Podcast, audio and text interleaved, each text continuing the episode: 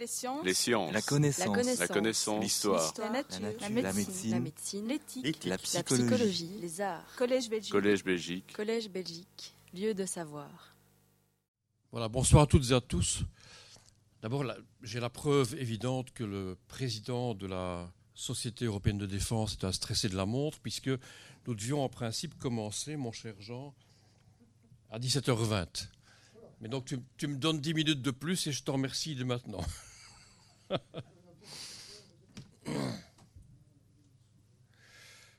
Alors bienvenue à toutes et à tous. Il y a des visages connus, d'autres moins connus, mais peu importe. Euh, je ne connais pas très bien le, niveau, mais bon, l'important c'est de vous communiquer un message qui soit simple. Donc je n'irai pas dans le détail, je ne suis pas un spécialiste des questions européennes, je suis un généraliste. Un général, c'est un généraliste. hein. Et donc je n'irai pas trop loin dans le détail. Si certaines questions sont tellement pointues que je ne peux pas y répondre, je n'y répondrai pas. Donc je botterai en touche euh, élégamment. Et donc le propos, c'est plutôt de vous donner une- vision philosophique de la défense européenne. On va parler de l'armée européenne, d'une éventuelle armée européenne.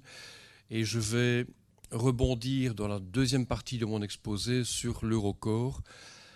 Euh, le colonel Marcia a cité dans les, péripéties de ma carrière un moment important qui était d'abord d'être chef d'état-major de l'Eurocorps et puis être euh, commandant de l'Eurocorps.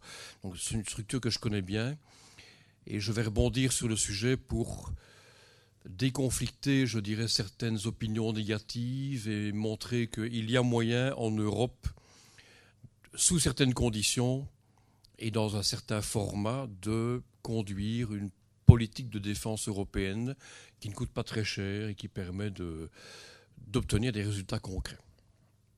Alors,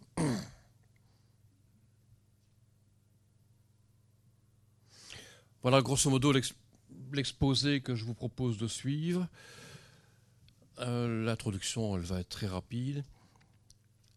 La question de la, la dichotomie entre une armée européenne, une défense européenne, je vais essayer de vous la décoder de la manière la plus simple possible pour arriver à la conclusion que, et j'anticipe sur les conclusions, qu'une armée européenne, c'est une euh, utopie, euh, à moins qu'on ne crée un jour, et c'est le vœu du président et moi également de la Société européenne de défense, donc à moins qu'on arrive à créer des États-Unis d'Europe, c'est notre vœu le plus cher, c'est pas pour demain malheureusement, mais, mais donc dans l'immédiat, une armée européenne est une utopie, et donc il faut penser plutôt à une défense européenne.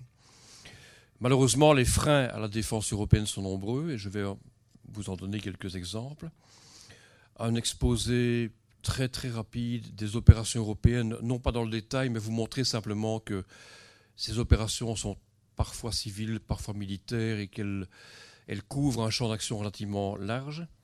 Je prendrai quelques minutes pour vous expliquer l'opération Artemis en 2003 qui est une opération exemplaire de l'Union européenne pour différentes raisons, et qui est un exemple qui permet d'illustrer le fait que lorsque les conditions sont réunies, lorsqu'il y a une nation cadre qui prend les choses en charge, et lorsqu'il y a une volonté politique commune, on peut au niveau européen mener une opération de l'Union européenne, sous bannière de l'Union européenne, rapidement, dans de bonnes conditions, et arriver à un succès.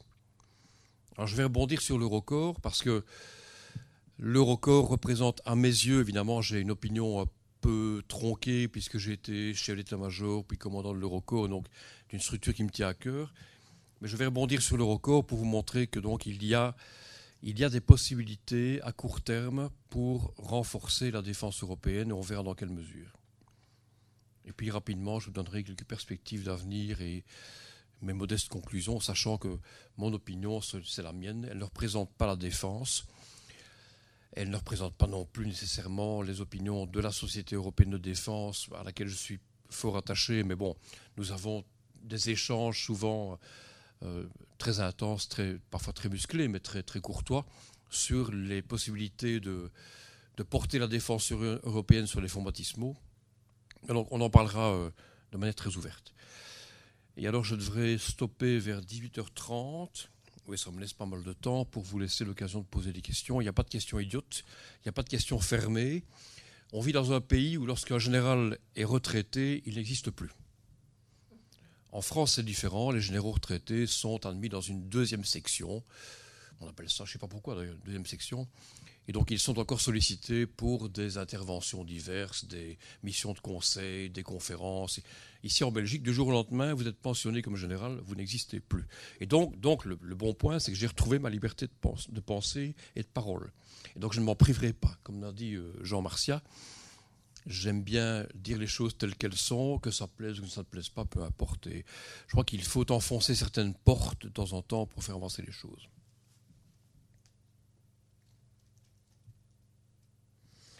Bon, Jean Martial a dit Je suis issu d'être trous blindés.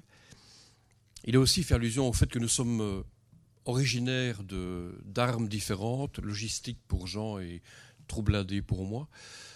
Euh, je te rassure, j'ai toujours eu un respect immense pour la logistique parce qu'un blindé sans logistique, c'est pas de munitions, pas de carburant, pas de pièces de rechange, pas de nourriture et pas de schnapps.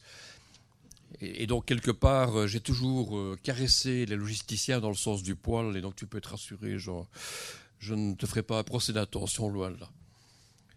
Voilà, quelques, quelques images. Donc, oui, j'ai servi à, bord des chars Léopard pendant des dizaines d'années, en fin de compte. Ce qui me vaut maintenant d'ailleurs, c'est la raison pour laquelle je vous demande de m'excuser. Je m'exprime assis parce que j'ai une arthrose de la hanche. C'est une conséquence malheureuse de, de certains inconforts de la vie de blindé. Mais peu importe, je me suis bien amusé, c'est le principal. Alors, la première controverse, et c'est un sujet que j'ai souvent débattu, j'ai un peu écrit là-dessus également, euh, faut-il parler d'armée européenne ou de défense européenne? Et dès qu'on pose la question, une armée européenne est-elle possible Ou bien faut-il s'orienter vers une défense européenne? Se pose immédiatement la question de la standardisation. Parce que si on pousse le raisonnement à l'extrême, une armée européenne, ça veut dire qu'on standardise une foule de choses. Lesquelles? Parlons-en. Et donc je vais directement vous montrer par A plus B que la, la standardisation qui devrait présider à la naissance d'une armée européenne, c'est une utopie. Un premier exemple, ce sont les ressources matérielles. Ne demandez pas aux Italiens d'acheter d'autres véhicules que des véhicules Iveco. Ne demandez pas aux Français de faire voler leurs pilotes de chasse sur des chasseurs autres que les Rafales. Ne demandez pas à la Belgique d'acheter d'autres armes individuelles ou collectives que celles qui proviennent des chaînes de production de la FN de Herstal. Et donc, dès le départ, il y a un certain égoïsme économique qui est bien compréhensible et qui fait que la standardisation, l'harmonisation des matériels au sein d'une hypothétique armée européenne, c'est quelque chose d'illusoire. Alors, dans, un document que, Jean a produit et que je ne vais pas trop déflorer, mais qui, est très intéressant, il, dit par exemple les États membres de l'Union européenne possèdent 20 modèles d'avions de chasse contre 6 aux États-Unis, 29 classes de frégates contre 4 aux États-Unis, 20 sortes de véhicules blindés contre 2 aux États-Unis. Les médias félicitent la Belgique, je le cite toujours, et les Pays-Bas de développer un nouveau type de frégate, et c'est mieux qu'un développement séparé, mais cela fera un, 30e modèle européen. C'est une, analyse extrêmement, euh, extrêmement précise, extrêmement euh, à, la pointe, à la pointe du progrès. Donc les ressources matérielles, n'espérons pas à terme avoir au sein d'une hypothétique armée européenne des matériels standardisés. En partie, oui, bien entendu. Bon, la Belgique, par exemple, est incapable de fabriquer un chasseur, euh, un avion de combat. Et donc on a acheté le F-35. Bon, peu importe, il ne m'appartient pas de juger. J'aurais préféré personnellement qu'on opte pour un, un avion européens, donc le Rafale par exemple. Bon, les choix politiques sont ce qu'ils sont et on en reparlera. Deuxième aspect, quand on parle de standardisation, ce sont les ressources humaines. Donc dans une armée européenne, on pourrait imaginer que au niveau des ressources humaines, tout est standardisé. Mais tout, ça veut dire quoi? Ça veut dire par exemple les trajectoires de carrière, les promotions, les mises en place, le recrutement, la discipline, etc. Pensez-vous qu'une nation, une des 27 nations européennes, de l'Union européenne, va abandonner sa souveraineté sur des questions aussi sensibles que les mises en place, les nominations, les promotions euh, C'est absolument impossible à, à évoquer. Donc c'est encore un obstacle supplémentaire. Donc au niveau des statuts du personnel, entre autres, chaque nation voudra, et c'est compréhensible, garder la main sur son personnel et ses ressources humaines. Question de discipline également, et on va y venir directement après, dans la question des aspects légaux. Alors, aspects légaux, il est clair que il y a de nation à nation dans l'Union européenne des façons différentes de voir la loi. Alors un exemple très simple, dans les 27 nations de l'Union européenne, on n'a pas la même perception nécessairement d'un concept aussi simple que la légitime défense. En Belgique, la légitime défense s'applique aux individus, à un militaire qui est directement menacé, qui doit répondre, qui peut répondre en termes de légitime défense, mais en respectant certaines règles, entre autres la proportionnalité, le fait qu'il est immédiatement menacé, etc., etc. Dans un pays comme l'Allemagne, cette notion s'étend aux infrastructures, au matériel, aux véhicules. Donc une sentinelle qui monte de garde en Allemagne dans un dépôt, si elle constate que les individus mal intentionnés veulent s'introduire dans le dépôt et s'attaquer à l'infrastructure, des matériels, etc., etc., peut utiliser son arme. En Belgique, ce n'est pas le cas. Alors certaines nations, en plus, sont extrêmement sensibles aux questions légales, et c'est le cas des Allemands. Quand je commandais l'Eurocorps, et que nous organisions un cross de masse tous les six mois, les Allemands refusaient absolument que l'on affiche les résultats nominatifs du footing, du cross, aux valves de, de l'Eurocorps. Protection de la vie privée. C'est complètement ridicule, mais d'un point de vue belge, c'est complètement ridicule. Du point de vue allemand, c'est quelque chose qui ne transige pas là-dessus. Donc c'est vous dire que au niveau des aspects légaux, on n'est pas euh, à la veille d'un accord global dans les 27 nations de l'Union européenne pour s'accorder, je dirais, sur un régime de loi unique. Le budget. Le budget et les soldes.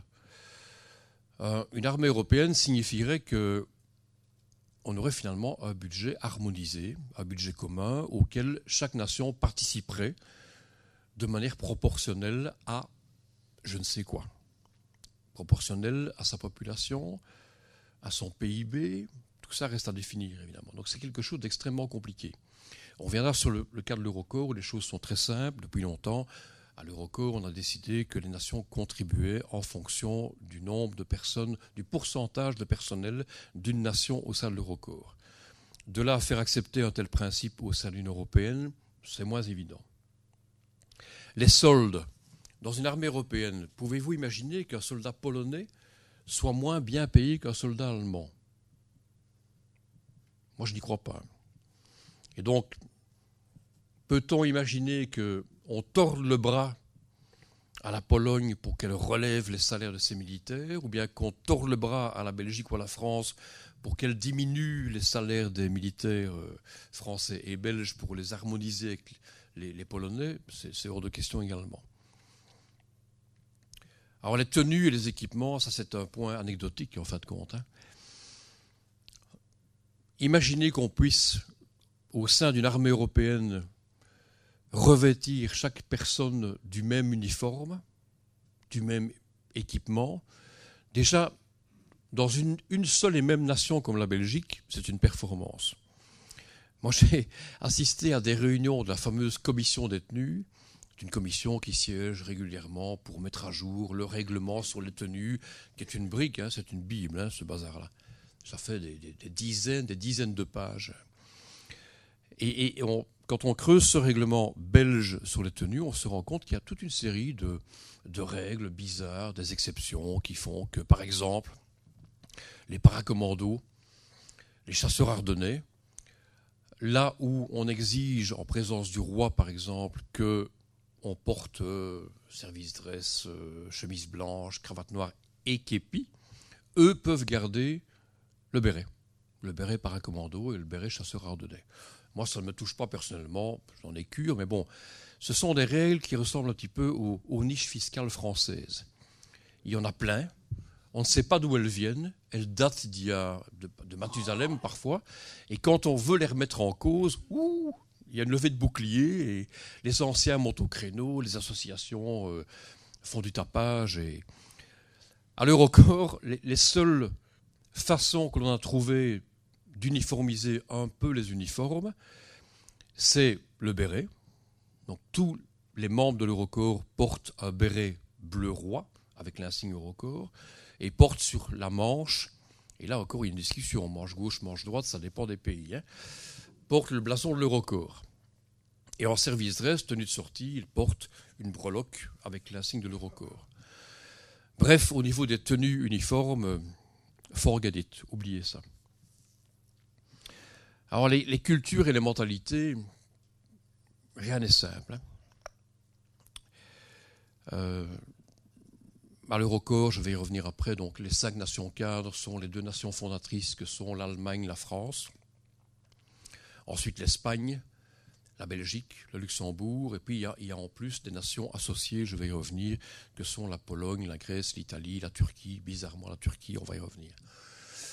Et alors donc, ce cadre multinational est assez intéressant à vivre parce que on se heurte à des mentalités qui sont parfois non, pas totalement différentes, mais qui sont quand même qui, offrent une série d'alternatives culturelles et, mentales euh, assez étonnantes. Entre les Belges et les Français, je dirais, il n'y a, pas trop de problèmes. C'est une culture gauloise. Euh, tout le monde parle le français, même les Flamands. Et donc on s'entend bien, on partage un peu la même culture, euh, oui, gauloise, en fin de compte, les mêmes tribus, les éburons, euh, etc. Alors là où ça se complique un peu, c'est avec les Allemands, qui ont une culture toujours maintenant assez prussienne, et je ne critique pas, je constate, assez prussienne, où le général allemand met sous pression, d'une manière extraordinaire, ces jeunes majors issus de l'école euh, la Führungsakademie, l'école de guerre euh, allemande, qui ont tout approuvé, et donc ils les mettent sous pression, ils les font travailler comme des mules. C'est comme ça que je recevais parfois, euh, ça m'est arrivé une fois, j'ai reçu une fiche d'état-major à signer, une page et demie, signée par un major allemand, une page et demie, tout ça pour me demander de signer une lettre de félicitations. Et ça, c'est la rigueur allemande, c'est la façon de travailler, c'est tout est carré, extrêmement. J'ai déjà parlé des aspects légaux. Les Allemands sont extrêmement attachés à la légalité, à toutes les questions relatives aux droits, etc. Les Espagnols sont encore différents. Les Espagnols sont.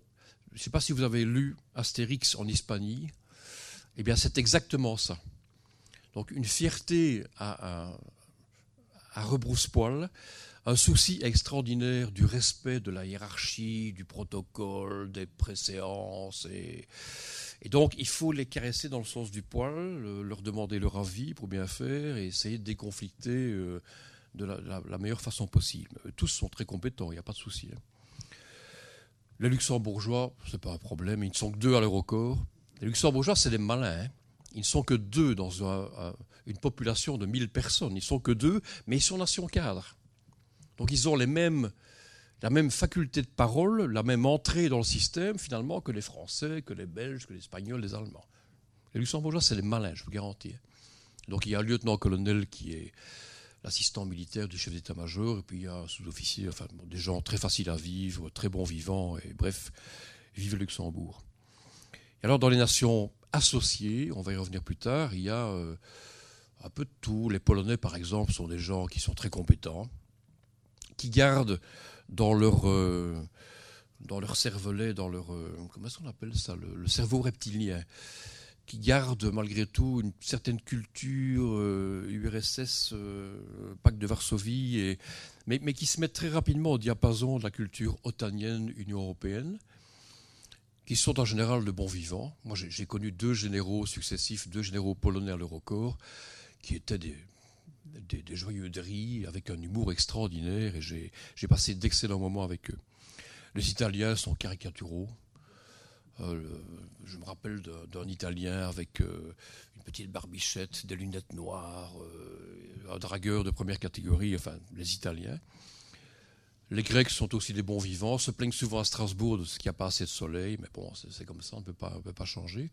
Les Turcs, alors je ne sais pas quel est le, quel est le, l'original dans mes prédécesseurs qui a, qui a invité la Turquie à faire partie de l'Eurocorps. Bah, toujours est-il qu'ils sont trois à l'Eurocorps. Alors avec les Grecs, ça se passe bien, il n'y a pas de, pas de conflit. Ils sont très compétents, ils parlent très très bien l'anglais, ils connaissent très très bien les structures de l'OTAN, donc ce sont euh, des gens euh, agréables à vivre. Après mon départ, on a accueilli en plus à l'Eurocorps deux officiers roumains, donc là je n'ai pas de, je, n'ai pas de retour d'expérience de la part des Roumains. Mais bref, tout ça pour dire que cette multinationalité, c'est une richesse, à la fois une richesse et à la fois une difficulté. On ne commande pas l'Eurocorps comme on commanderait le corps français de Lille, par exemple. Mon prédécesseur, un général français, avait tendance parfois à essayer de commander l'Eurocorps comme il l'aurait fait d'un corps français. Ça ne marche pas comme ça. Il faut négocier. Donc tout ce qui est multinational doit être solidement sous-pesé il faut mettre de l'eau dans son vin à tous les niveaux. D'ailleurs, un exemple intéressant, je trouve. Voilà une citation intéressante du maréchal Foch, qui à la fin de la guerre 14-18 a été chargé de conduire une coalition franco-belge, euh, les Canadiens, les Américains, etc., etc., et qui a dit très justement euh, J'admire beaucoup moins Napoléon depuis que je commande une coalition. C'est une façon de dire Napoléon, il n'a jamais commandé que des franco-français. Moi qui commande maintenant un bazar avec des Français, des Belges, des Britanniques, des Américains, des Australiens, des Néo-Zélandais, ben les gars, c'est beaucoup moins facile. Voilà. Mais bon, ça reste un plaisir et je garde de ces quatre années euh, un souvenir extraordinaire. Alors bon, l'armée européenne, euh, on en parle à tout craint. N'importe qui dit n'importe quoi là-dessus. J'ai pris l'exemple du président Macron, de la chancelière Merkel, de M. Juncker, etc., qui utilisent le terme armée européenne à tir à rigo, sans vraiment savoir de quoi il s'agit et sans vraiment savoir de quoi il parle, en fin de compte. Donc il faut être très prudent avec les termes, parce qu'il y a une grande différence entre armée européenne et défense européenne. Alors une qui ne cache pas ses opinions. Euh, qui est assez euh, dubitative par rapport à tout ça, non seulement par rapport à la défense européenne, mais en plus par rapport à l'armée européenne. C'est Federica Mogherini, qui est extrêmement sceptique euh, sur les questions de défense européenne, enfin qui est en tout cas très attentiste et qui n'est pas optimiste sur le fait qu'une défense européenne et a fortiori une armée européenne pourraient naître euh, dans les délais les plus brefs.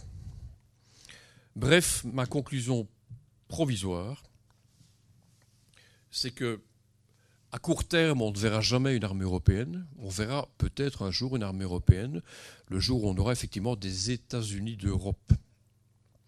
Et les, conditions pour lesquelles on est un jour des États-Unis d'Europe sont difficiles à définir. On parlait tout à l'heure dans notre réunion de la, Société européenne de défense, quelqu'un mettait sur la table une idée intéressante et que je partage entièrement, c'est qu'il n'y aura d'identité européenne, de véritable Union européenne, de défense européenne, que le jour où nous aurons reçu un coup de pied dans le derrière. Euh, c'est-à-dire, par exemple, le jour où les États-Unis diront l'OTAN c'est terminé, on sortir et on s'en va. Ou bien le jour où il y aura une telle, une telle menace, un tel niveau de menace en Europe globalement, que les pays de l'Union européenne se diront maintenant c'est terminé, il faut, il faut arrêter avec nos divergences, il faut accepter de céder un peu de souveraineté, il faut maintenant mettre les moyens dans un même pot et y aller tous ensemble. Et donc une défense européenne, oui, certainement, à court terme en tout cas, oui, mais parce qu'il y a au niveau de la défense européenne, il y a une série de freins, et je vais vous en parler rapidement.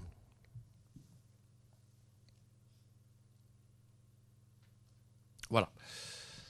la première difficulté qui se pose quand on parle de, défense européenne, c'est que d'abord, il n'y a pas de consensus politique global en Europe. regardez ce qui se passe actuellement avec euh, les vice-présidents italiens qui critiquent de manière extrêmement virulente le président Macron, rappel d'ambassadeurs et ce genre de choses, entre, entre deux pays comme la France et l'Italie, qui sont quand même deux pays clés dans l'Union européenne en termes, de, puissance industrielle, de population, d'histoire, etc. C'est extraordinaire de voir qu'on s'invective comme ça euh, au-delà des Alpes. Donc ça, ça pose la question, est-ce qu'il y a une véritable cohérence, cohésion européenne? Un autre exemple, la crise au Venezuela il n'y a pas de consensus global en Europe sur la suite à donner à la crise vénézuélienne. Qui va prendre le pouvoir? Le président Maduro reste-t-il en place? Son challenger va-t-il prendre le pouvoir? Il y a des pays qui sont pour que Maduro soit mis sur un siège électable, d'autres pas. Donc au sein des 27 pays de l'Union européenne, il n'y a même pas de consensus global sur une politique à adopter. Alors la versatilité, du monde politique est également un problème. Donc ça veut dire que le monde politique peut changer rapidement de, chapeau ou de, cap. J'en veux qu'un exemple. Et une fois de plus, je ne critique pas, je constate. J'ai vécu l'époque du ministre Flaou à la Défense. Non, non, non, vous riez, vous pas rire. Bon, à l'époque, tous les astres étaient, les planètes étaient parfaitement alignées pour que la politique de défense soit pro-africaine, africaine au sens Afrique centrale. Donc il y avait M. Flao qui était un, fervent défenseur d'un partenariat, entre autres militaires, entre la Belgique et la RDC. En fait, il a commencé par le Bénin, il a prudemment remis un pied au Bénin, et puis de là, on a remis un pied en RDC. J'étais un des acteurs de ce processus. Processus qui a finalement abouti à une coopération euh, relativement fructueuse. Donc c'était une époque où Flao était lui-même un fervent partisan au niveau politique d'une politique d'une politique d'appui de, la Belgique par rapport à l'Afrique centrale. Il y avait au sein de la défense le général Vandal, Dieu et son âme, qui était un fervent défenseur également d'une coopération entre la Belgique et le Bénin et, le Congo. Et au département opération entraînement, il y avait le général Fred Van Ingenen qui était aussi euh, dans, cette, dans cette ligne droite. Quelques années plus tard, j'ai connu le ministre de Crème. Quelqu'un d'autre. Moi, moi, il m'avait la bonne, donc tout, tout, se passait bien. Mais... Et lui m'a dit un jour, on était en visite au Bénin, où je sentais qu'il était pas bien son aise et il m'a dit un jour, les yeux dans les yeux, tu sais, moi Guy, l'Afrique, ça ne m'intéresse pas. Il m'a dit tel quel, ça ne m'intéresse pas. Tout ça reste entre nous. Hein. Et puis j'ai été plus tard au département stratégie à la fin de ma carrière, avec le ministre Van de Put. Et là, on a vu ce que j'ai appelé un peu euh, ironiquement les trois rois mages. Hein. Donc il y avait le ministre Van de Put, ministre de la Défense, le ministre Yambon ministre de l'Intérieur et le secrétaire d'État, la migration, etc., euh, M. Franken, qui ont rendu visite à trois pays nord-africains, Algérie, Tunisie, Maroc, je crois. Donc, qui ont, décidé à cette époque-là de larguer, si je puis dire, tout ce qui était Afrique centrale, Bénin, Congo, pour concentrer leur effort principal, pour reprendre un terme militaire, sur le Maghreb, tout ça parce que Maghreb égale immigration, immigration illégale, etc. etc., etc. Donc au sein d'un même pays, on peut avoir sur cinq ou six années de différence une approche assez différente, pour ne pas dire totalement différente, des, priorités. Ceci me mène au commentaire que cette versatilité du monde politique s'oppose totalement à la façon dont les militaires gèrent leur business. Les militaires, donc j'étais un militaire pendant 42 ans, nous raisonnons, nous, en termes de génération. On dit par exemple, si on veut aider un pays comme la République démocratique du Congo, il faudra pendant 20 ans, 25 ans, former des cadres, les suivre, les mettre en place et être certain que ces processus se mettent en place correctement. Le monde politique, et je peux les comprendre, je ne critique pas, eux vivent à un horizon temporel beaucoup plus raccourci, en général 3, 4, 5 ans. Et puis, élection, changement de, changement de gouvernement, et hop, on remet tout à zéro, on recommence. Donc là, il y a un réel problème. Et c'est aussi ce qui fait que dans le monde politique, on ne considère pas assez les militaires qui ont un rôle à jouer dans la réflexion stratégique. Alors, problème supplémentaire, c'est qu'il n'y a pas de perception commune au sein de l'Union européenne des intérêts vitaux et des menaces. Ne demandez pas à l'Espagne, au Portugal, d'avoir sur la Russie la même, même regard que les pays baltes. J'ai visité à plusieurs reprises les pays baltes. Ils ont là une véritable crainte, pour ne pas dire une panique, de ce qui pourrait se passer si jamais les Russes envahissaient un des pays baltes. Et le raisonnement, c'est de dire si jamais les Russes envahissent un des pays baltes, est-ce que l'OTAN va intervenir? Je n'ai pas de réponse à cette question. Je préfère ne pas y répondre. Ne demandez pas non plus aux pays baltes d'avoir sur la question de la migration en Méditerranée la même vision, la même crainte que l'Espagne, l'Italie, la France, la Grèce. Donc dès le départ, il faut comprendre que l'Union européenne, c'est un ensemble géographique relativement disparate, très disparate en fin de compte. Hein. Il suffit de se mettre en maillot de bain euh, euh, au mois de février, disons au mois de mars, dans l'extrême nord de l'Europe et l'extrême sud de l'Europe, et vous aurez une perception différente des événements tout de suite. Hein. C'est une boutade, mais il est clair que nous, formons un ensemble géographique extrêmement disparate, avec des intérêts géographiques, stratégiques très différents. On n'a pas non plus la même perception des menaces. Par exemple, j'ai parlé de la crise des migrants. Il est clair que tous les pays n'ont pas la même approche migratoire, et c'est la raison d'ailleurs pour laquelle on n'arrive pas à se mettre d'accord sur une politique migratoire commune. Et c'est un problème qui risque à terme de se poser parce que la démographie en Afrique va exploser, exploser, un phénomène qui va être aggravé par les dérèglements climatiques. La plupart des Africains vivent sur le bord, euh, sur la plage, au bord de l'eau en fait de compte. Hein. Enfin, une quantité importants des Africains vivent au bord de l'eau. Les eaux vont monter, peu importe. Et donc il y aura des phénomènes migratoires extraordinairement denses. Et ces, migrants iront là où se trouve la richesse, ou là en tout cas où ils croient qu'elle se trouve. Et donc on risque d'avoir à terme des phénomènes migratoires liés à des phénomènes climatiques qu'il faudra d'une manière ou d'une autre régler. Un autre exemple de disparité entre les différents pays de l'Union européenne en termes de menaces, c'est la façon de gérer, justement, j'en ai parlé, l'écologie. L'écologie, le changement climatique, etc. Il n'y a pas de consensus. Chaque pays tire la couverture et c'est compréhensible. Chaque pays, il n'y a aucun pays qui veut faire des efforts considérables là où d'autres n'en font pas.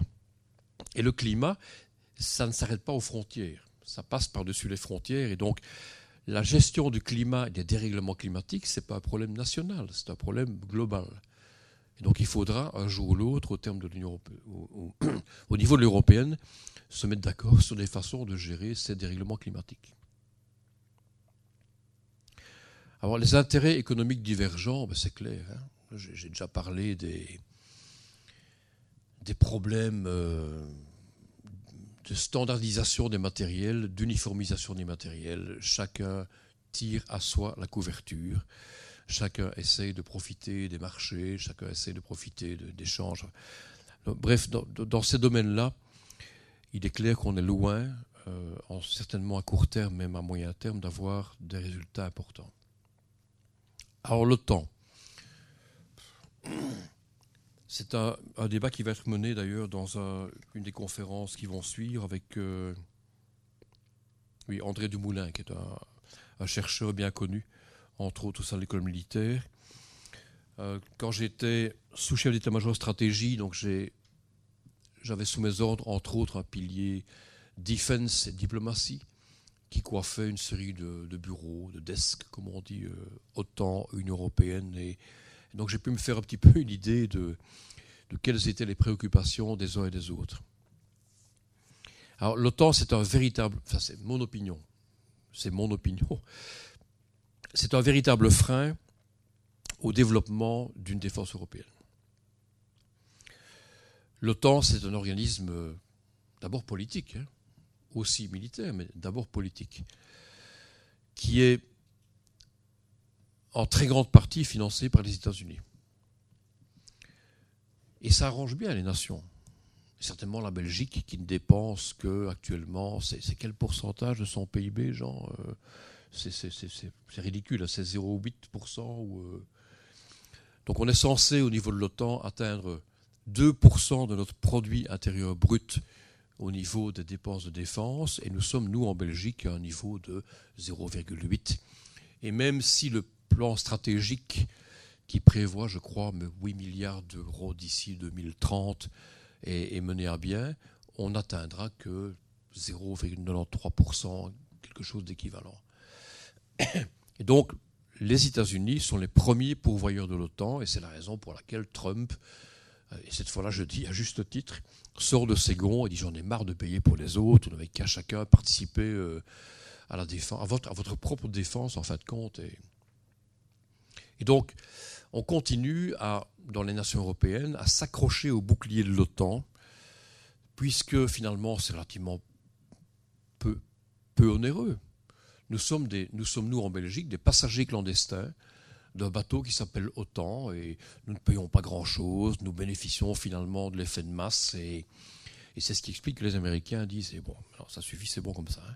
Donc le jour où les Américains claqueront la porte de l'OTAN, je ne dis pas que ça va arriver, je dis si imaginons que on va connaître un, changement de paradigme extraordinaire qui sera peut-être une opportunité d'ailleurs pour l'Union européenne. Mais donc l'OTAN au stade actuel est un frein au développement d'une défense européenne autonome. Euh, un autre exemple, on ne développe pas au sein de l'Union européenne des moyens de transport stratégiques. Pourquoi? Parce que les Américains sont là.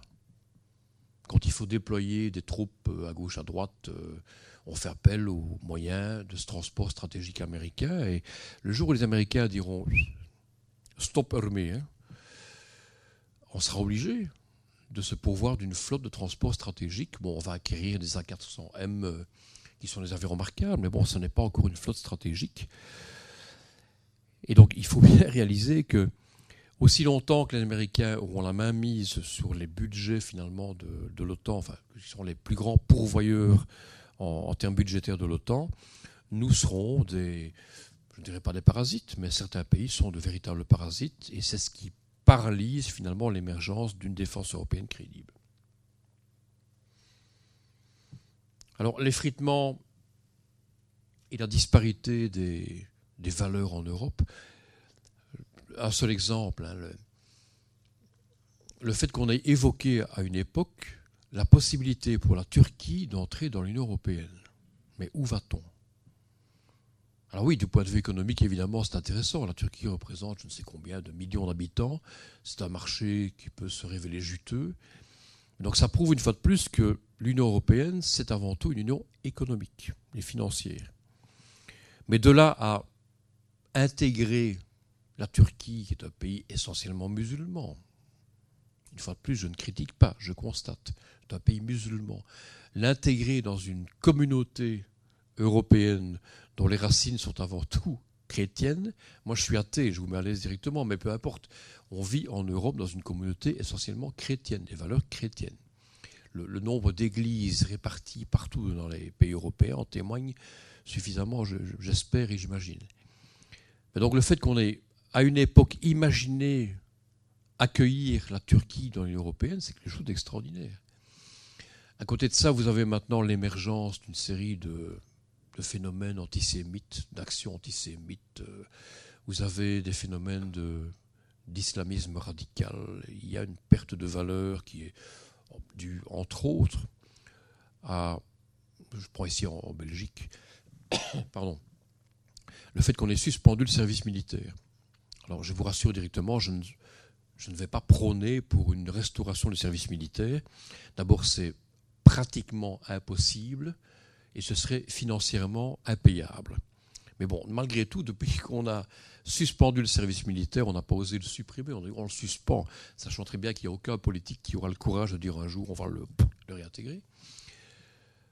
Et donc on a suspendu le service militaire, et donc on a quelque part casser cette dynamique qui voulait que, pas tous les Belges, mais la plupart des, jeunes Belges, mâles, soient intégrés quelque part dans un service qui, on aime ou on n'aime pas, peu importe, les oblige à entrer en contact avec des gens qui ne sont pas de leur village, qui ne sont pas de leur ville, qui ne sont pas de leur, euh, de leur milieu, qui ne partagent pas les mêmes convictions, ni politiques, ni nécessairement religieuses. Alors vous me direz, oui, mais bon, je connais pas mal de gens qui ont fait leur service militaire, qui disent, oui, finalement, c'est là que j'ai appris à boire, ça c'est là. Moi, je connais aussi beaucoup de militaires, et, pas seulement des, officiers de réserve, des sous-officiers de réserve, mais aussi des, plus jeunes qui m'ont dit, moi je, garde mon service militaire, une impression extraordinaire.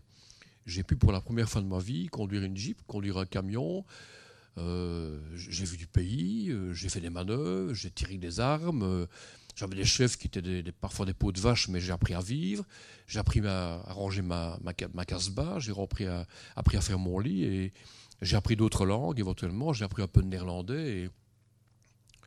Donc voilà. Donc il y a un, effritement de certaines valeurs euh, au sein de nos nations, l'Union européenne, qui se solde finalement par une perte d'identité au niveau de l'Europe. Alors l'hyper-bureaucratie, c'est quelque chose d'extraordinaire. J'ai vécu quatre ans à Strasbourg, j'ai visité à plusieurs reprises le Parlement européen, le Conseil de l'Europe, j'ai mis un peu les pieds ici euh, à Bruxelles au sein des institutions européennes. C'est extraordinaire. La, bureaucratie, l'hyper-bureaucratie, qui finalement arrange bien tout le monde. Ça arrange bien tout le monde. Euh, au départ, le président du Conseil européen, jusqu'en bas de l'échelle, la, dame d'origine afghane qui nettoie les couloirs du, Parlement européen. Donc, tant que ça dure, c'est parfait, tant mieux, tant mieux. Alors tout ça, évidemment, a un sens, bien sûr. Il y a des choses qui avancent, ce ne sont pas que des, des flemmards qui euh, grattent du papier pour ne rien faire. Non, il y, a, des choses qui avancent certainement. Il se fait dans certains bureaux, dans certains services, un travail extraordinaire, je n'en dis qu'on vient pas, avec un résultat parfois décevant malheureusement. Mais, quelle bureaucratie Quand on regarde les processus de décision au sein, de l'Union européenne pour finalement mettre sur le terrain quelques malheureux soldats, mais c'est extraordinaire.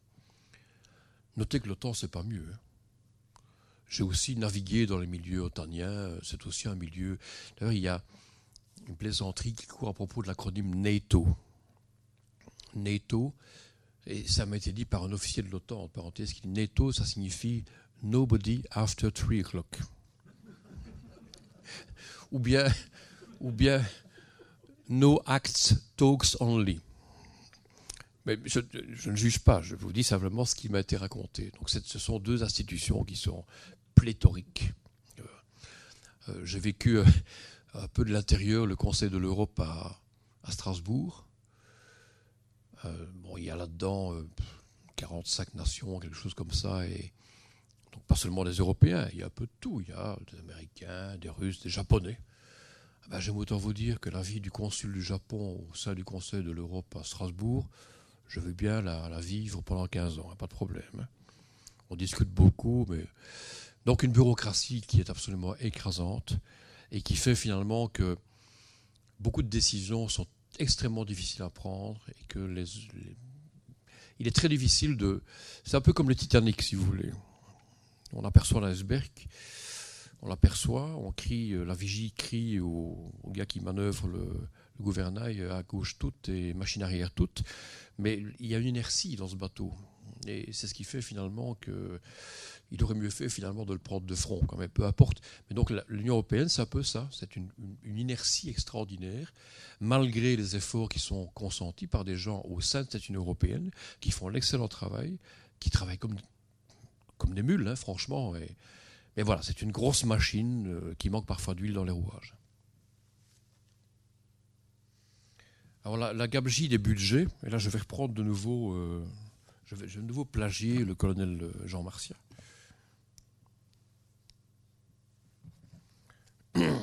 La gabegie des budgets au sein de l'Union européenne, si on les compare aux Américains, les budgets de la défense de l'Union européenne, ça correspond à plus ou moins 200 milliards d'euros par an. Donc si on prend tous les pays de l'Union européenne, 200 milliards d'euros par an. La Belgique, c'est 2,5 milliards, 2, 2 et 2 une chic. Hein, donc, euh. Et donc ce budget européen pour la défense de 200 milliards d'euros, c'est grosso modo un tiers du budget américain, qui est colossal. 600 hein. milliards d'euros, c'est colossal. Le problème, c'est que ces 200 milliards d'euros de budget pour la défense en Europe sont consacrés essentiellement au paiement des soldes. Donc on paye finalement les soldes de, en Europe, 1,5 million de soldats. Hommes, femmes, il y a aussi des civils là-dedans. 1,5 million, dont grosso modo 20 000 sont déployables. Donc retenez bien, 1,5 million de militaires, militaires et civils affectés à la défense, dont 20 000 sont rapidement déployables. Les Américains, c'est 1 million de militaires, dont 200 000 sont en opération. 200 000 sont en opération. Donc ça vous donne une idée de la disparité entre l'Union européenne et les États-Unis. Alors, une des raisons de cela, je l'ai déjà expliqué, c'est que nous, gaspillons un argent extraordinaire à force de voir chacun des pays, ou chacun des pays importants, développer ses propres matériels, plutôt que d'acheter des matériels communs. On n'aurait en Europe qu'un seul type de chasseur, ou deux types de chasseurs, à la limite euh, bombardiers.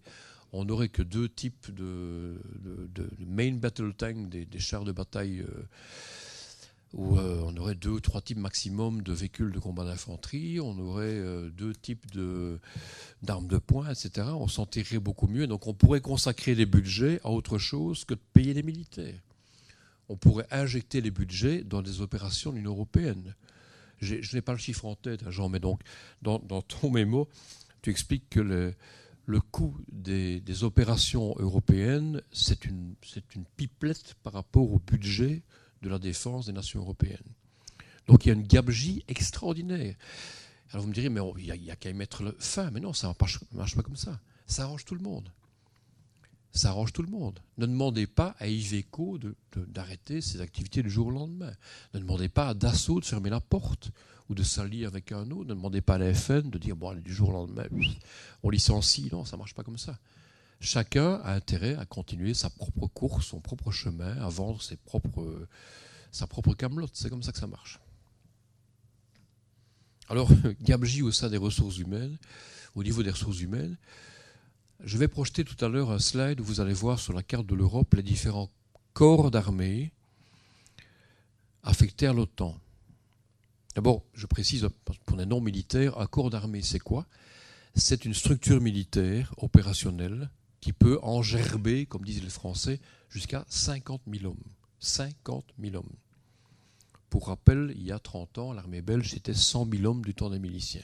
Donc un corps d'armée, c'est une formation militaire capable de mener des opérations à l'étranger, opérations de haute intensité, avec 50 000 hommes. Et pourquoi faire cela? Il faut un quartier général d'environ 800 à 1000 personnes. Eh bien, vous le verrez sur la carte tout à l'heure, en Europe, on a une quantité euh, tout à fait extraordinaire de quartiers généraux de corps d'armée. Il y a l'Eurocorps, qui est un cas particulier parce que c'est un corps d'abord dédicacé à l'Union européenne, à l'origine en tout cas. Mais alors des corps qui sont purement affectés à, à leur nation ou à l'OTAN, il y a le corps de réaction rapide français de Lille, il y a le corps britannique, l'ARC, le corps germano-néerlandais, le corps multinational nord-est de Stettin en Pologne, il y a encore un corps turc, mais bon, euh, la Turquie n'est pas dans l'Europe, il y a un corps grec, un corps espagnol, un corps italien, et, tous ces corps regroupent entre 500 à 1000 personnes, la plupart du temps des officiers de haut niveau, brevetés d'état-major, qui, qui mâchent du papier, qui font les exercices, sachant qu'aucun de ces quartiers généraux de corps d'armée n'est capable de mettre le tiers du quart de la moitié des 50 000 hommes prévus. Donc il y a dans ces, structures militaires un gaspillage d'énergie, de compétences, mais extraordinaire. Ça, c'est ma, propre conclusion. Alors on s'entraîne, on tire la rigot. C'est vrai que ça marche, les procédures sont testées, mais aucun corps, en fin de compte, n'est capable d'aligner les troupes qu'il faudrait pour mener une opération à l'étranger. En France, par exemple, il n'y a même plus de division. Division, c'est un échelon militaire en dessous du corps d'armée. Division, c'est 15 000, 20 000 hommes plus ou moins. 15 000 hommes, allez bon. En France, il n'y a même plus de division. Il y a des états-majors de force qui regroupent case by case des brigades. Voilà, voilà où on en est maintenant. Alors oui, c'est un poids de détail, mais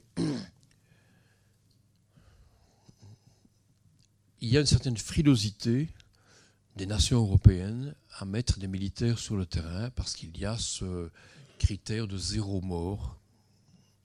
Alors, je, vous rassure directement, je ne suis pas pour, que les gens aillent se faire euh, tailler en pièces. Hein. Comme l'a dit le, colonel Marcia, les militaires sont avant tout des, gens pacifiques qui souhaitent ne pas faire la guerre parce qu'ils savent bien, et moi j'étais euh, dans une tourelle de chars des années durant, je savais bien qu'un euh, obus perforant venant d'un char soviétique m'aurait réduit en, cendres et en fumée en moins de temps qu'il faut pour le dire. Donc on n'aime pas euh, réfléchir à ce genre de solution. Donc le militaire ne souhaite pas faire la guerre. Il s'y prépare pour justement qu'elle n'ait jamais lieu. Mais, fondamentalement, nous sommes des pacifistes. Et donc je ne suis pas un belliciste qui euh, accepte les pertes avec euh, beaucoup de philosophie, etc. Mais nous avons, nous sommes victimes du, du travers inverse, c'est que maintenant nous, nous sommes tellement protecteurs par rapport à nos militaires que nous en arrivons à, refuser tout type d'engagement qui risque d'exposer un jour la vie d'un militaire. C'est comme si les pompiers disaient il y a un incendie, on n'y va pas. Parce qu'on risque d'avoir des pertes, on risque d'avoir un, un, pompier qui est asphyxié, qui va mourir, ou on ne mettra plus de policiers dans les rues parce que si jamais il y en a un qui se fait tuer par un terroriste, euh, c'est trop dangereux. Je, schématise à l'extrême, mais c'est ça. En Belgique, on vit ce phénomène.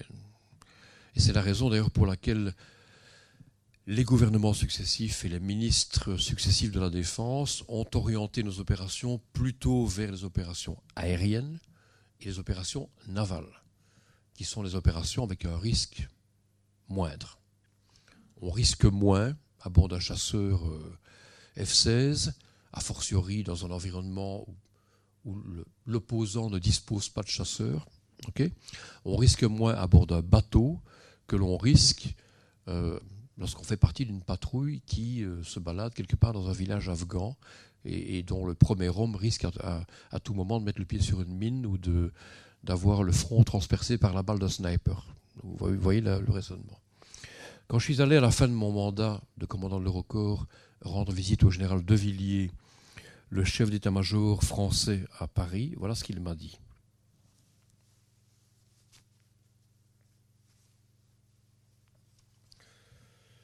Oui, c'est vrai que les Français ont cette, euh, cette culture qui leur vient certainement d'un passé militaire douloureux, certainement des expériences malheureuses de la guerre 40-45, puis de la guerre d'Indochine, de, la guerre d'Algérie, et puis plus tard d'autres opérations comme le Tchad, le Mali, la République centrafricaine. Ils ont, ils ont cette culture qui veut que, d'une part, on a, les militaires acceptent un risque important, et que lorsque ces risques se soldent par des pertes, euh, on rend, on un hommage officiel, euh, très appuyé à leurs militaires. Alors, très rapidement, je passe en revue les, opérations de l'Union européenne. Je ne vais pas vous les détailler. Simplement, je, vous laisse lire, simplement pour expliquer que les opérations de l'Union européenne sont multipolaires. Donc, nous sommes effectivement capables de faire un peu de tout.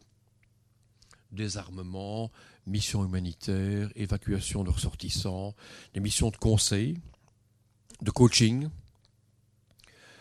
Euh, un exemple que j'ai bien connu, c'était la mission ESEC, la mission Union européenne pour la réforme du secteur de sécurité au Congo. Une mission d'une quinzaine de personnes. C'est souvent le cas dans les missions européennes. C'est un petit volume de personnel, euh, pas nécessairement longtemps. Et la mission ESEC, c'était plus ou moins 15 personnes. C'était commandé à l'époque, quand j'y étais, par un général français, un général de brigade français, qui était en fait un réserviste, mais peu importe. Une mission civile, bien que commandée par un général. Ça, c'est l'Union européenne. Et cette mission est arrivée à des résultats remarquables. Il faut savoir qu'à l'époque, au Congo, le, le, paiement des militaires se faisait d'une façon très africaine. C'est-à-dire que l'argent venait de Kinshasa vers les différentes provinces, l'argent était réceptionné par le commandant militaire de la province, et on assistait à la classique pyramide de verre de champagne à un mariage. Imaginez une pyramide, et puis on verse le champagne sur le verre du dessus, ça ruisselle, ça ruisselle, ça ruisselle. Donc le verre du dessus, il est toujours plein, et en bas, il y a des gouttes dans, les quelques verres qui restent. Ben, c'était la même chose. Le commandant militaire de la province recevait le, le blé, se servait largement au passage, et puis redistribuait vers les commandants de régiment qui, à leur tour, se servaient largement au passage, et puis etc., etc. Et le soldat, au bout de la chaîne, il avait de quoi s'acheter euh, quasiment rien. Le SEC a mis bon ordre là-dedans et a convaincu les Congolais de dissocier la chaîne de paiement de la chaîne de commandement. Et donc maintenant, les militaires, grâce à la mission ESEC, 15 personnes, hein, les militaires sont mieux payés qu'avant. Donc ça veut dire que une mission européenne, même sans grand relief, je dirais même sans grand lustre, euh, peut arriver à terme à des résultats intéressants. Dans les opérations en cours, et je ne vais pas m'étendre là-dessus, notez que ce slide date du 7 décembre de 2018. Donc vous voyez que les missions de l'Union européenne couvrent toute une série de, pays en crise, hein. Entre autres la République centrafricaine, le Mali, la Somalie. Altea est une mission qui date maintenant de Mathusalem, hein, lancée en 2004. Donc il y a, si, je n'ai pas de carte malheureusement des opérations euh, Union européenne, mais elles sont assez bien répandues dans le monde et certainement en Europe et en Afrique. Alors intéressant, ça c'est un cas de figure qui m'intéresse beaucoup parce que c'est une opération de l'Union européenne qui est vraiment une success story et qui devrait servir d'exemple à une défense européenne du futur. C'est l'opération Artemis.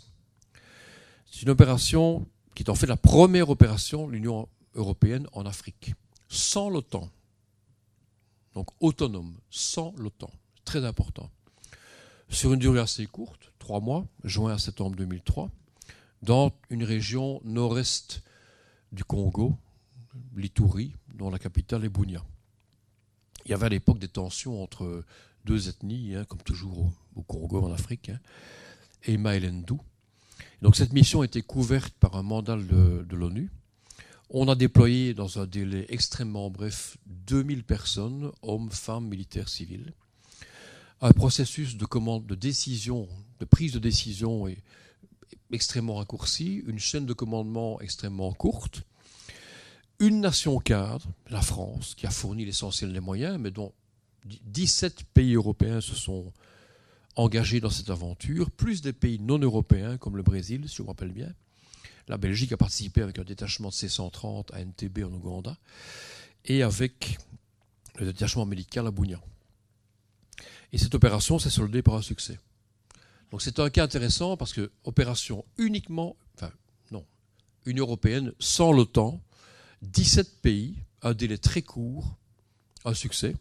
Donc ça prouve que quand euh, on réunit ce qu'on appelle une, coalition of the willing, une réunion de pays qui, veulent quelque part s'intégrer et pardon, qui veulent résoudre un problème urgent, on peut le faire. Et c'est peut-être une réflexion menée pour l'avenir.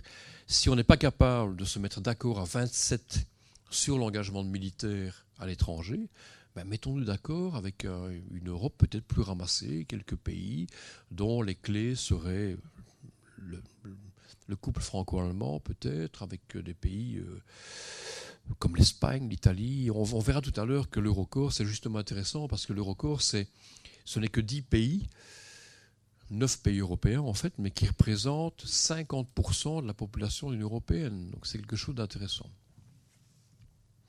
Oui, l'image que vous voyez à droite, c'est le général Tonnier qui était euh, le commandant français, le commandant opérationnel de l'opération Artemis.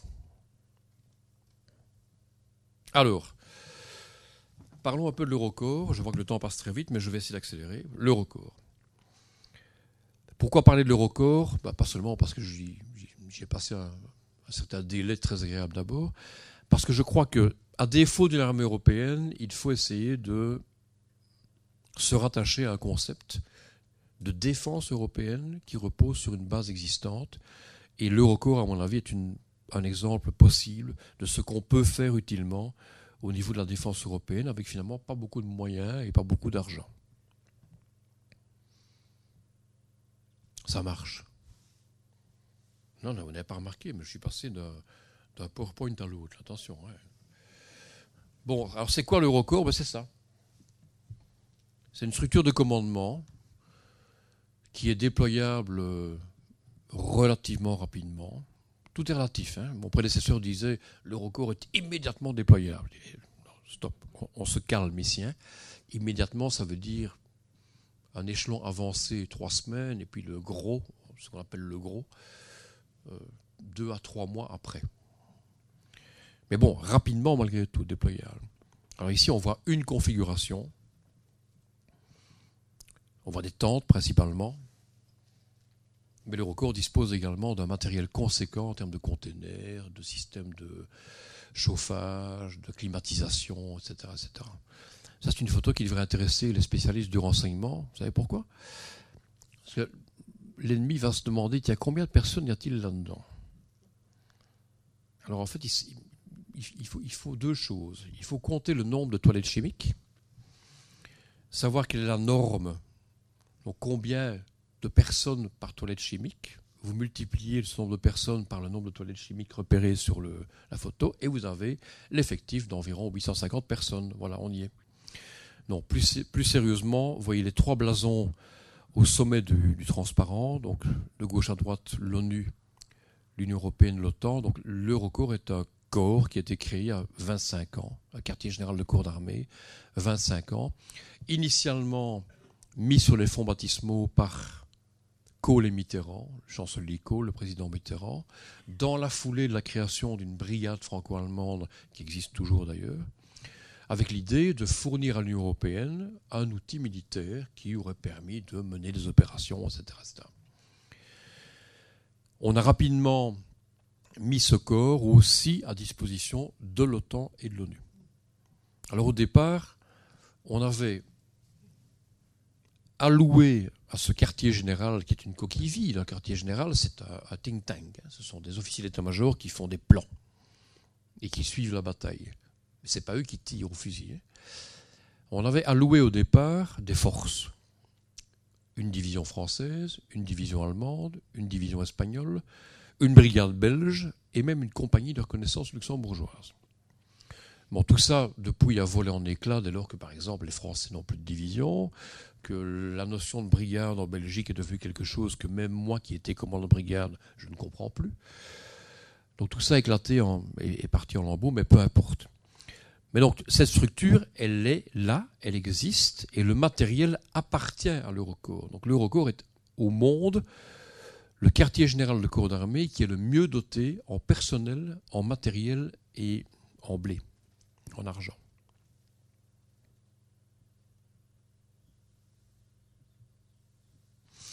Alors l'Eurocorps, c'est aussi quelque chose d'opérationnel. On pourrait dire ça ne sert à rien, l'Eurocorps. Si, si, si, si. L'Eurocorps a été déployé avec des troupes sous sa direction, de gauche à droite en Bosnie-Herzégovine. L'Eurocorps a commandé une mission CAFOR au Kosovo, a commandé une mission en Afghanistan, a été à plusieurs reprises euh, dans un rôle de permanence NATO Response Force, donc force de réponse de l'OTAN, a été réengagé en Afghanistan, et ça, manque sur le transparent, mais j'ai utilisé un briefing qui date un peu. L'Eurocorps, sous mon impulsion, a été engagé récemment au Mali et en République centrafricaine. Quand j'ai repris le commandement de l'Eurocorps, j'étais ulcéré par ce paradigme de guerre froide qui voulait que l'OTAN soit avant tout, que l'Eurocorps soit avant tout un outil de l'OTAN et soit une structure destinée à engerber 50 000 hommes dans des opérations de haute intensité, etc. Je dis à mes généraux, j'ai dit les gars, on arrête. Ça ne ressemble plus à rien. Les 50 000 hommes, on ne les aura jamais. Il faut maintenant transformer l'Eurocorps. Le mot-clé doit être la, souplesse, la modularité. Donc on doit être capable de décliner ce quartier général de, de 1000 personnes en différentes structures plus petites, capables de mener des opérations à l'étranger, des opérations de, de moindre envergure. Et c'est ce qui s'est passé. L'Eurocorps a été engagé au Mali, a été engagé en République centrafricaine, et donc le fanion de l'Eurocorps a été déployé bien haut dans l'Afrique centrale, l'Afrique saharienne. Alors tout à l'heure, je vous disais, je vous montrer un transparent avec les différents corps d'armée affiliés à l'OTAN vous voyez que c'est extraordinaire. Ce, slide a, pour but de montrer que le record finalement occupe une place centrale euh, par rapport aux structures otaniennes. Mais donc vous voyez, chaque, chaque drapeau, chaque blason pardon, représente un des corps d'armée nationaux, binationaux, trinationaux, euh, affiliés, soit à l'échelon national, soit à l'OTAN.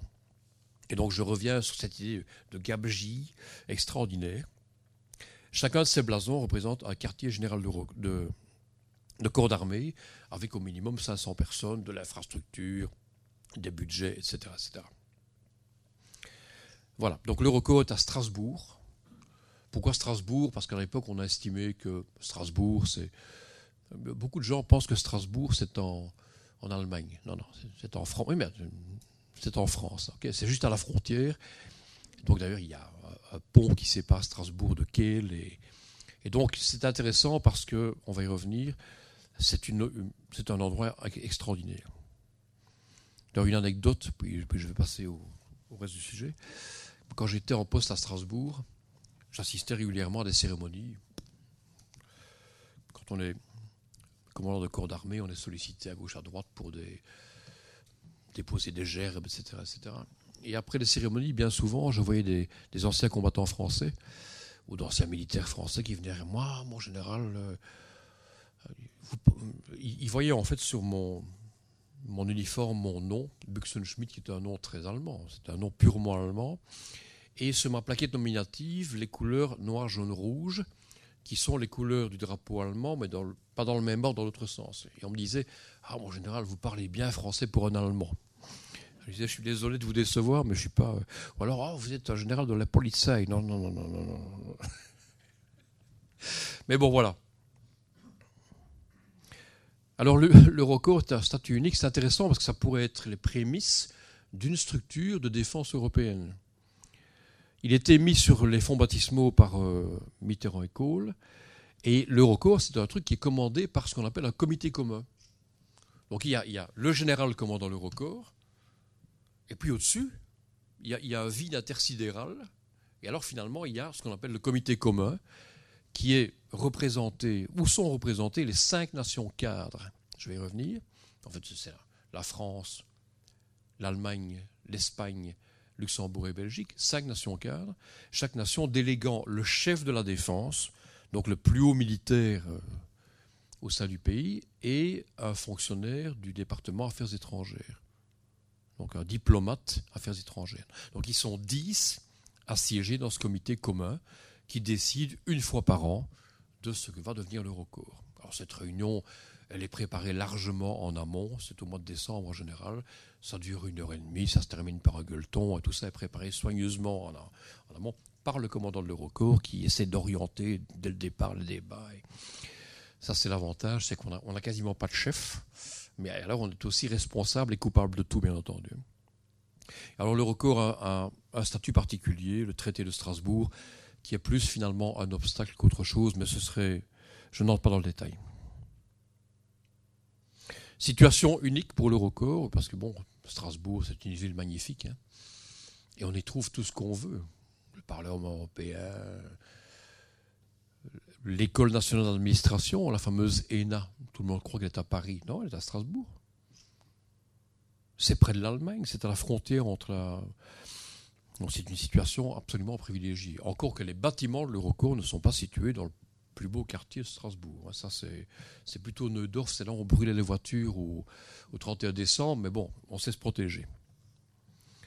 Alors voilà un bel exemple de multinationalité. Donc on trouve dans l'arc nord-ouest les cinq nations cadres, les deux nations fondatrices, l'Allemagne et la France, ensuite Belgique, Espagne, Luxembourg, et les cinq nations associées que sont l'Italie, la Grèce, la Pologne, la Roumanie et la Turquie. J'ai déjà dit personnellement la Turquie, c'est une idée euh, bizarre, mais soit.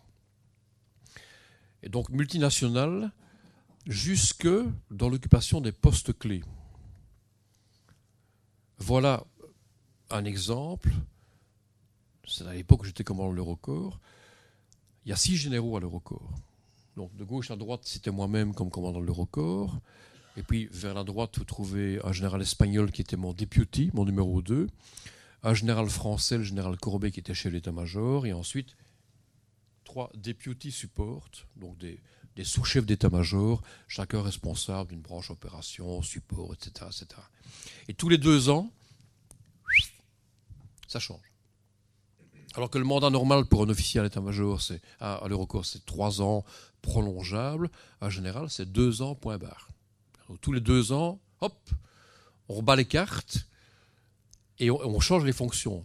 moi, j'ai remis mon commandement à un Espagnol qui a remis son commandement à un Allemand qui est en place maintenant, qui remettra son commandement cette année-ci à un Français, et donc en 2021, on aura de nouveau un Belge à la tête de l'Eurocorps.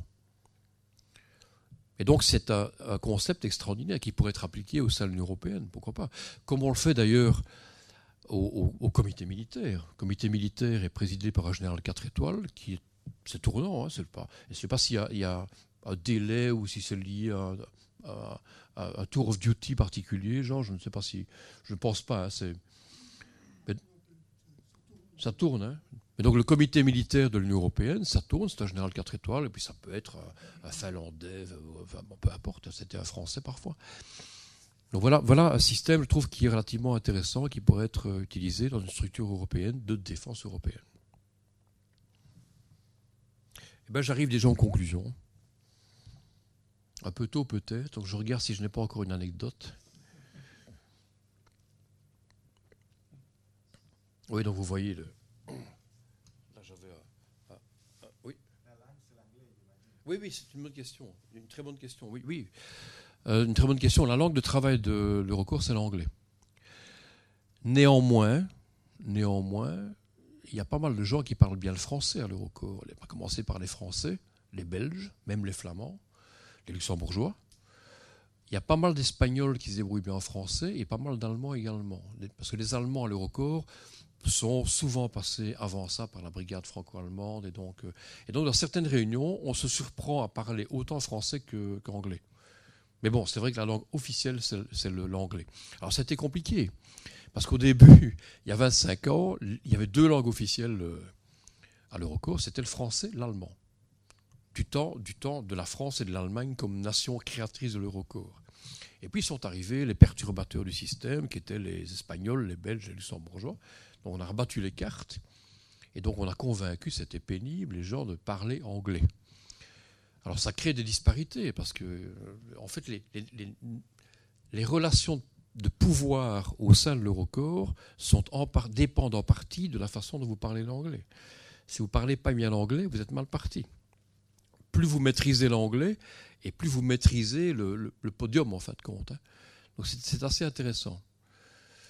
Les Belges, entre autres, doivent, tout, militaire belge, qu'il soit euh, caporal ou soldat ou, sergent, doit, avant d'être muté à l'Eurocorps, faire preuve d'un niveau minimum d'anglais. Il n'y a que les généraux. Moi, on m'a dit, écoute, Fieu, tu vas prendre. Moi, j'ai reçu un mail du général Delcourt. J'avais dit, pourtant, je ne suis pas candidat parce que je, venais, avec mon épouse, on venait de déménager de Othon à, Verviers parce que je pensais que ma carrière était finie comme général-major. Donc je me dis, bon, je me rapproche de mon père et, et j'avais dit au gestionnaire ressources humaines, euh, écoutez, mon général, moi, le record, ça ne m'intéresse pas trop. Si vous me dites d'y aller, j'irai, mais je ne suis pas candidat. Ah, mais ne tracasse pas, je m'en occupe, tu parles. Attendant, j'ai reçu un message, un mail du général Delcourt, à l'époque chef de la défense, un mail sec comme une trique, disant mise en place des généraux, euh, machin à tel endroit, Buxenschmidt à l'Eurocourt. Donc on a eu quelques semaines pour faire nos valises et puis pour euh, ramasser notre chien et partir à, à. C'est comme ça que ça a marché. Alors je vais vous raconter une anecdote avant de, clôturer. Oui, j'ai encore le temps. Euh, Mais vous gardez ça pour vous. Je parlais du général Delcourt. Et euh, je ne sais pas si vous le connaissez. Enfin, un général qui était chef de la défense, polytechnicien, très assez sec, avec un humour euh, assez humour au vitriol, euh, très vieille France. D'ailleurs, il avait épousé une française.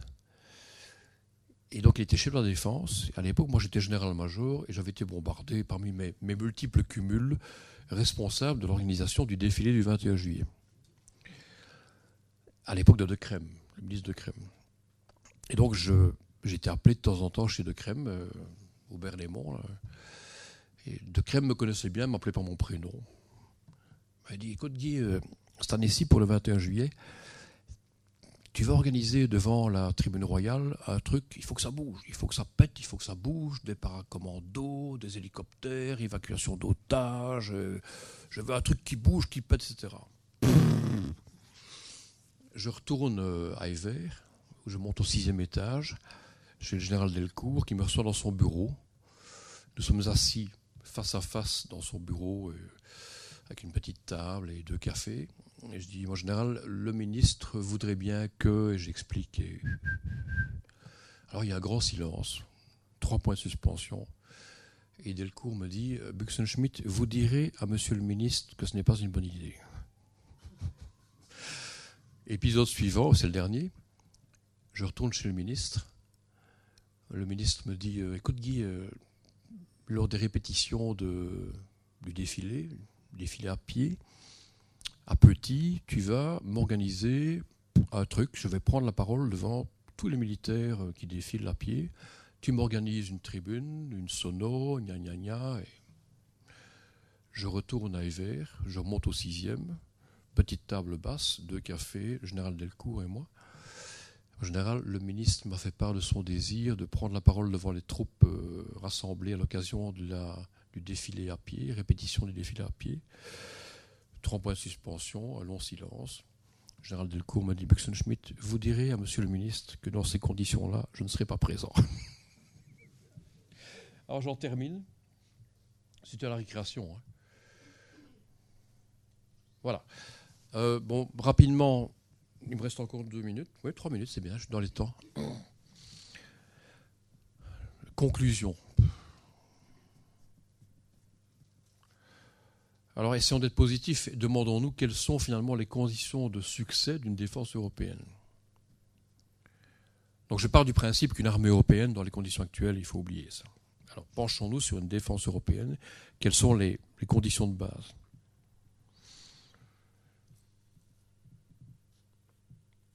Alors, ça commence par, oui, ça, commence par des valeurs qui sont partagées. Et ça, c'est pas évident faire passer les valeurs au travers des frontières et faire admettre euh, un Espagnol qui doit avoir les mêmes valeurs qu'un un Estonien, c'est c'est pas gagné d'office. Donc, quel sera le ciment qui va faire qui va faire que finalement on aura au sein de l'Europe les mêmes valeurs, se raccrocher à des valeurs historiques? Oui, mais bon, l'histoire c'est aussi les conflits euh, 14-18, 40-45. Donc il y a dans le passé autant de cicatrices que de que de pansements. Hein. C'est pas simple. Identité européenne, même chose. Qu'il faut en tout cas se protéger de certains phénomènes externes qui font que on risque de voir les valeurs européennes se déliter. Une vision politique, une fois de plus, ça n'a rien de simple. hein. Une vision politique globale, ça veut dire une vision politique qui englobe l'ensemble des pays de l'Union européenne, allant, une fois de plus, du Portugal jusque l'Estonie, Lettonie, Lituanie. hein. Donc il faudra faire simple, il faudra se raccrocher à des choses relativement simples. Alors il faudrait quelque part qu'on se mette d'accord sur, bon, que ce soit un livre blanc, un livre blanc papier, peu importe, Euh, mais bon, sur un, code, un document, un genre de constitution, euh, appelons ça comme on veut, hein, qui, qui fixe les idées clairement sur quels sont en Europe, tous les pays d'Europe, quels sont nos intérêts vitaux, quelles sont les menaces en termes de climat, en termes de, flux migratoires, euh, en termes de terrorisme, en termes de, menaces cybernétiques. Euh, il y a toute une série de paramètres qui font que nos, vies à nous risquent un jour d'être mises en péril. Hein. Le jour où vous serez retiré de l'argent en bon contact et qu'on vous dira, mais monsieur, désolé, mais la banque a été siphonnée hein, par, des gens indélicats, il n'y a plus d'argent dans la banque et vous êtes, voilà, vous êtes à poil. C'est ce qu'on risque un jour ou l'autre. Hein. N'avez-vous jamais réfléchi à l'idée de retirer votre argent de la banque et de le planquer quelque part sous un matelas chez vous? Sachant qu'en plus, à la banque, ça ne rapporte rien du tout. Donc, euh, j'espère que je ne heurte pas certaines personnes d'entre vous qui travaillent dans des banques. Hein. Voilà. Oui, un plan d'action moyen et long terme. L'Europe est un peu la spécialiste en matière d'élaboration de, plans d'action. Il faut des plans d'action, bien entendu, à moyen et à long terme. Mais bon, aussi longtemps qu'on n'a pas des plans d'action qui soient audacieux et auxquels les gens adhèrent en acceptant, les pays adhèrent en acceptant de larguer une partie de leur souveraineté, on n'arrivera à rien, bien entendu. Les chaînes de commandement. C'est le problème de l'Europe actuellement. C'est qu'il y, y, a trop de chaînes de commandement. Quand on doit décider du déclenchement d'une opération à l'étranger, que ce soit une opération de maintien de la paix ou simplement une opération de conseil, etc. Il y a tellement d'échelons, tellement d'obstacles à vaincre, ça prend un temps fou, ça coûte un argent fou. Il faudrait un jour, comme disent les Américains, streamliner. Il faut, essayer de, de raccourcir les chaînes de commandement et d'essayer d'éviter cette paperasse invraisemblable qui fait qu'une décision en matière de défense est tellement difficile à prendre en Europe. Les budgets, ça c'est un point qui est extrêmement critique. Une fois de plus, les nations sont là, chacune à tirer la couverture, et quelles sont les nations qui vont accepter de larguer un peu plus de budget et d'autres un peu moins, c'est très compliqué. Les matériels, j'en ai parlé, c'est un point qui est lié au budget, bien entendu. Et la conclusion de la conclusion, c'est que à 27, mais ça c'est mon opinion et je ne vous la pose pas, à 27 on n'y arrivera pas. Euh, ou alors peut-être à très long terme.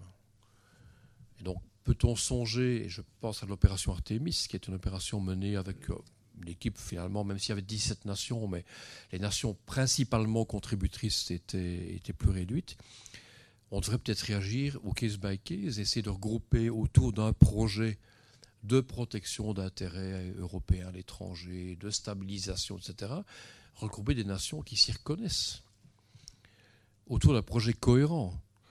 Vous avez peut-être entendu parler des, des battle groups de l'Union européenne, les EUBG.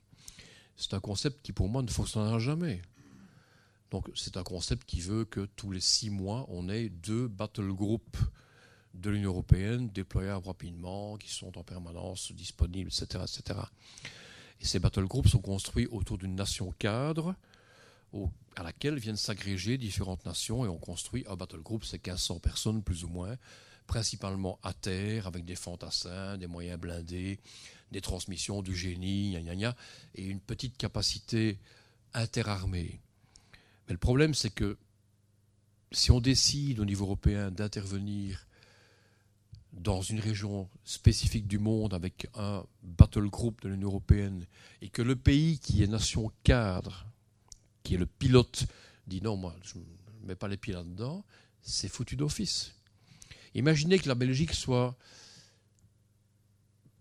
nation cadre d'un battle group de l'Union européenne. Ça peut arriver, c'est déjà arrivé et que l'Union européenne dise ah oui, il y, a, il y a du rififi dans l'est du Congo, dans les Kivu, etc., etc. La Belgique ne va jamais accepter d'y mettre les pieds, jamais, dans ce format-là en tout cas. Donc il faudra trouver d'autres solutions que les battle groups, des solutions où on se met ensemble, en coalition de circonstances, comme on l'a fait pour Artemis. Voilà, je crois que j'ai assez parlé, donc je vais vous laisser la parole. Je vous rappelle, il n'y a aucune question idiote, et je répondrai euh, à toutes les questions.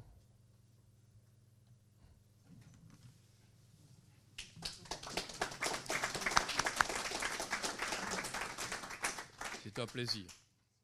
Les sciences, Les sciences. La connaissance. La connaissance. L'histoire. la nature, La la, nature, la médecine, médecine, la médecine, l'éthique, La la psychologie. psychologie, les arts. Collège Belgique. Collège Belgique. Collège Belgique, lieu de savoir.